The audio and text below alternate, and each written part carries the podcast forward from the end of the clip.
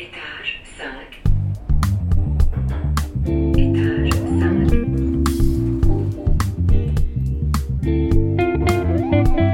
5. Chers auditeurs, bienvenue dans Étage 5, le podcast qui vous emmène dans la vie de l'Institut des sciences sociales de l'Université de Lausanne.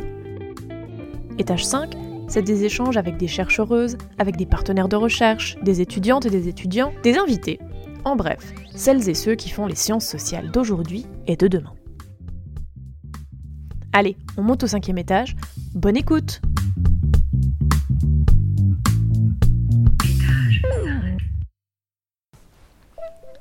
Se questionner sur des sujets d'actualité, aller à la rencontre d'initiatives locales et des actrices d'aujourd'hui, plonger dans des archives, c'est ce que propose la série Enquête du podcast Étage 5.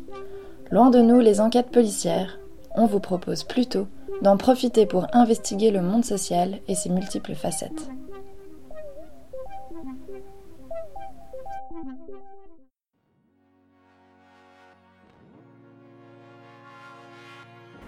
Bonjour et bienvenue dans le podcast du BIS, le blog de l'Institut des sciences sociales de l'Université de Lausanne. Moi c'est Flavie et aujourd'hui je suis accompagnée de Arta. Bonjour. Et de Pierre. Bonjour. Dans cet épisode, nous allons aborder les enjeux liés à l'asile pour les personnes migrantes issues de la communauté LGBTIQ.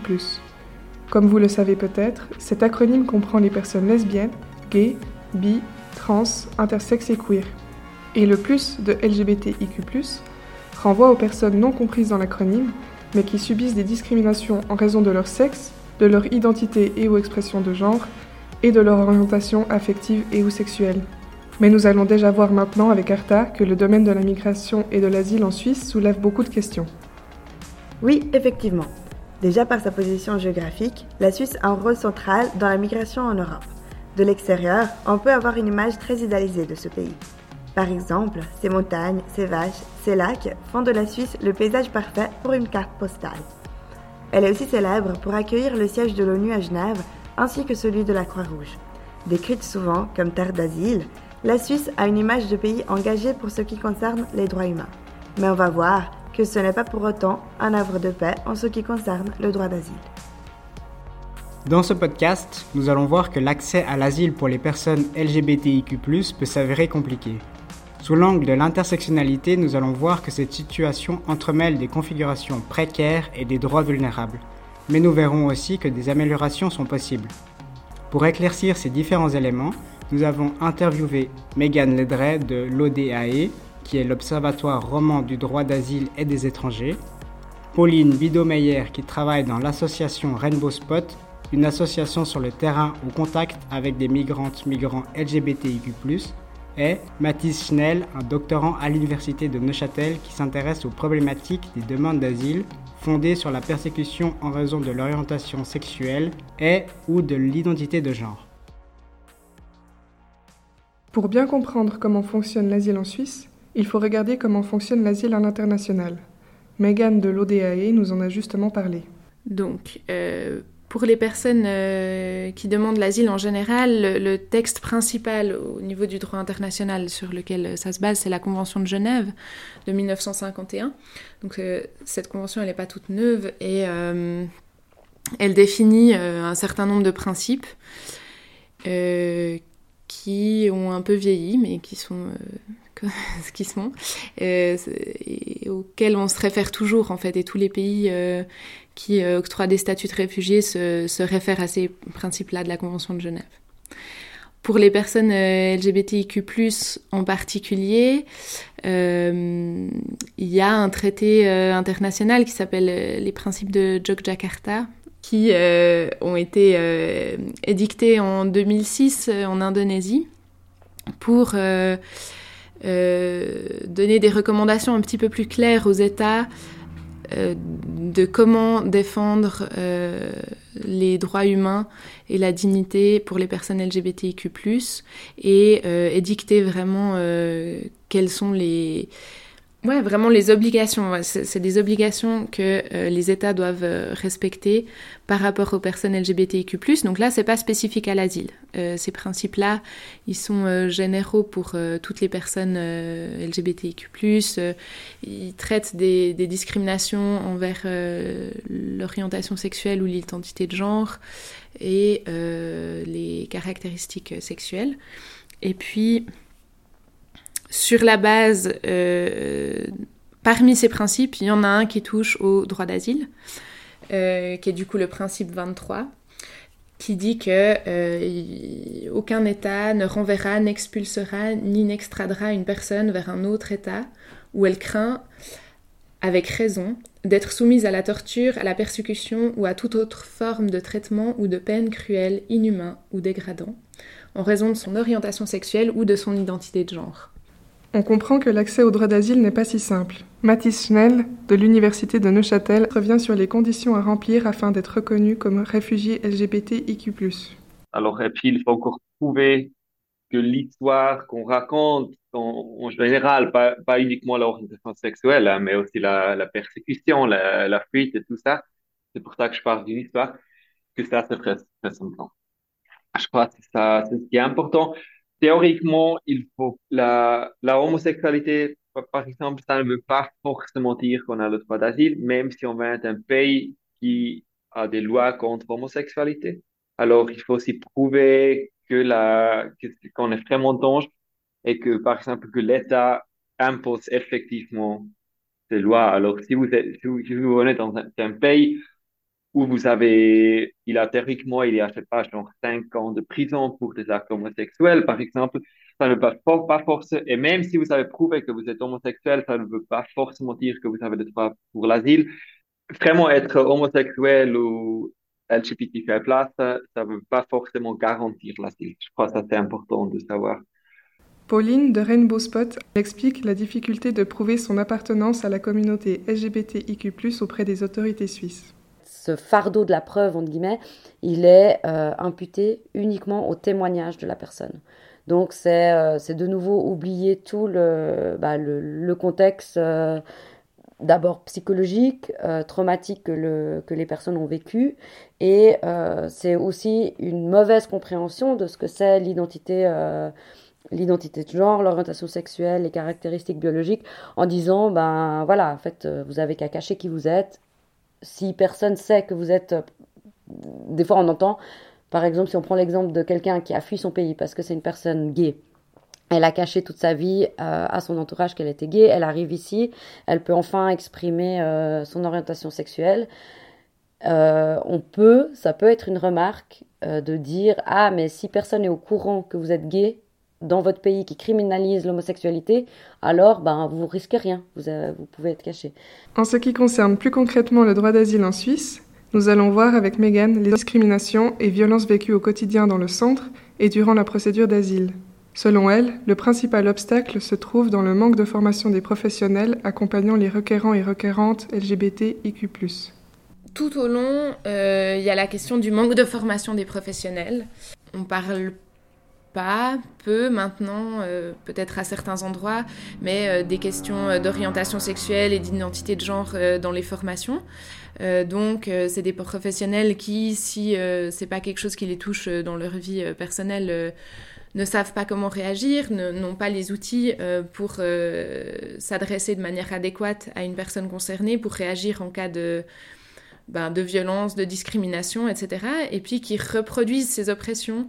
Euh, c'est le cas par exemple des agents de sécurité qui sont dans les centres euh, fédéraux, qui de, toute façon, il y a énormément de problèmes euh, entre requérants d'asile et agents de sécurité.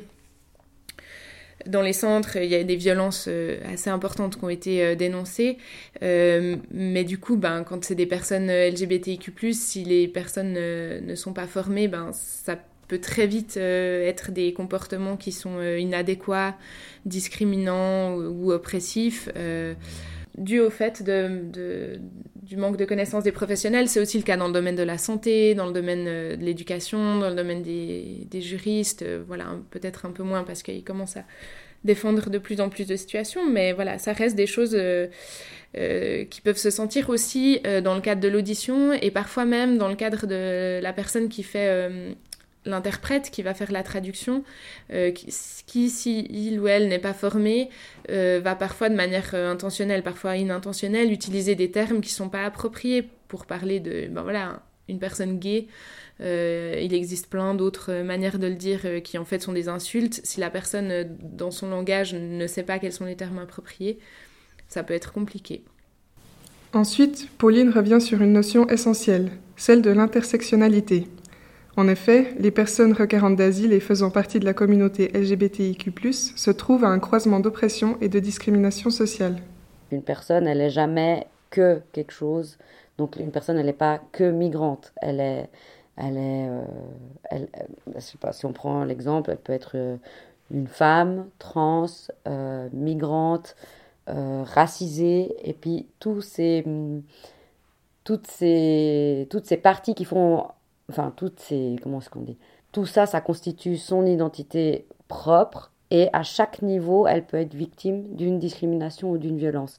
Et plus tu es victime de discrimination à différents niveaux plus l'impact que, ces discriminations et ces violences auront sur toi euh, vont être euh, bah, ça sera beaucoup plus euh, fort et ça, ça, ça, peut avoir des grands problèmes au niveau du stress. Euh, voilà, il y a plein d'études qui montrent, euh, qui, montrent que les personnes qui font partie d'une minorité sont, sont plus stressées, sont plus en danger. Donc ça, ça peut avoir des gros impacts euh, sur la santé. Ça peut amener un isolement aussi. À la fin de nos discussions, nous avons encore demandé à Megan, Pauline et Mathis quelles améliorations pourraient être possibles dans le contexte suisse de l'asile. Les trois s'accordent sur plusieurs points, notamment celui de la formation du personnel chargé de l'accueil des requérants-requérantes d'asile. Arrêter de, ben voilà, le, classique, mais ça qu'on devrait faire partout, pas que, pas que pour les personnes migrantes, je veux dire pour toutes les personnes LGBTIQ+, mais par exemple, arrêter le bonjour madame, bonjour monsieur, laisser la personne s'autodéterminer et euh, qu'il y ait vraiment euh, une visibilité des, dans les espaces dans lesquels ces personnes elles sont obligé d'aller. Donc ça veut dire que dans le bureau de la personne qui est euh, assistant assistante sociale, qui a eu rien que le logo arc-en-ciel, ça va permettre à la personne de se sentir euh, légitime d'exister, rien que ça. Donc ça c'est des petits des petits trucs auxquels euh, chacun chacune on peut faire pour visibiliser les enjeux et légitimer chaque chaque existence.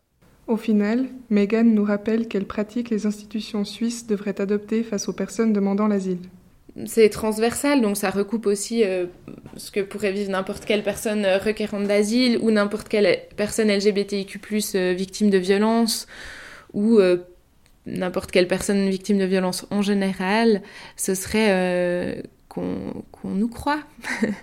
c'est assez systématique dans, un, dans notre société patriarcale et avec une voilà, on ne croit pas les personnes qui ont vécu des violences, on ne croit pas euh, les oppressions et les discriminations que vivent les personnes LGBTIQ+, euh, comme euh, d'autres hommes, femmes, quand il s'agit de violences sexuelles, de violences domestiques. Dans un monde idéal, eh ben, eh ben, il faudrait pouvoir être cru sur ces choses-là, qu'elles ne soient pas remises en question systématiquement. Et du coup, après ces interventions, que peut-on retenir de la situation en Suisse pour les personnes LGBTIQ+, en demande d'asile? Par exemple, on peut retenir que l'obtention du droit d'asile en Suisse repose sur des critères assez stricts et se base sur la suspicion du mensonge, mais aussi sur le principe de la vraisemblance. Donc officiellement, même si en Suisse on ne peut plus faire valoir la notion de discrétion, en pratique cela arrive encore.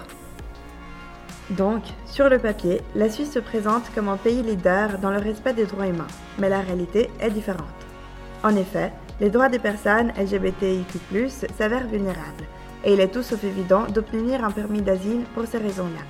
On peut quand même mettre en évidence que des améliorations ont été faites. Aujourd'hui, de la visibilité est donnée à la communauté LGBTIQ+, car les persécutions de genre sont désormais reconnues comme motif d'asile. Il reste encore du chemin à faire en termes d'accompagnement et de soutien pour les requérantes requérants de cette communauté, mais c'est déjà encourageant de voir que des associations s'engagent pour ses droits afin que ce sujet gagne en visibilité. Pour finir, merci beaucoup à Mathis, Pauline et Megan d'avoir accepté de participer à ce podcast. Merci à vous de votre écoute et à bientôt sur le BIS. Étage 5 est un podcast original, intégralement produit et réalisé par les membres de l'Institut des sciences sociales, Lucas Chaparino, Celia De Pietro, Romaine Giraud, Mathilde Krenbull, Cléolia Sabot, Marie Sautier, Tatiana Smirnova et Géraldine Werner-Ekop, avec le soutien de la direction de l'Institut des sciences sociales de l'Université de Lausanne, sur une musique originale de Marc Perrineau. Si vous avez des commentaires, des questions, des idées ou que vous voulez participer à un épisode, contactez-nous sur les réseaux sociaux. On se réjouit de vous lire. Étage 5 est disponible sur notre blog, le BIS, B-I-S-S, et sur toutes les plateformes d'écoute. Vous y retrouverez toutes les sources citées dans le descriptif de l'épisode. A tout bientôt pour un nouvel épisode d'Étage 5.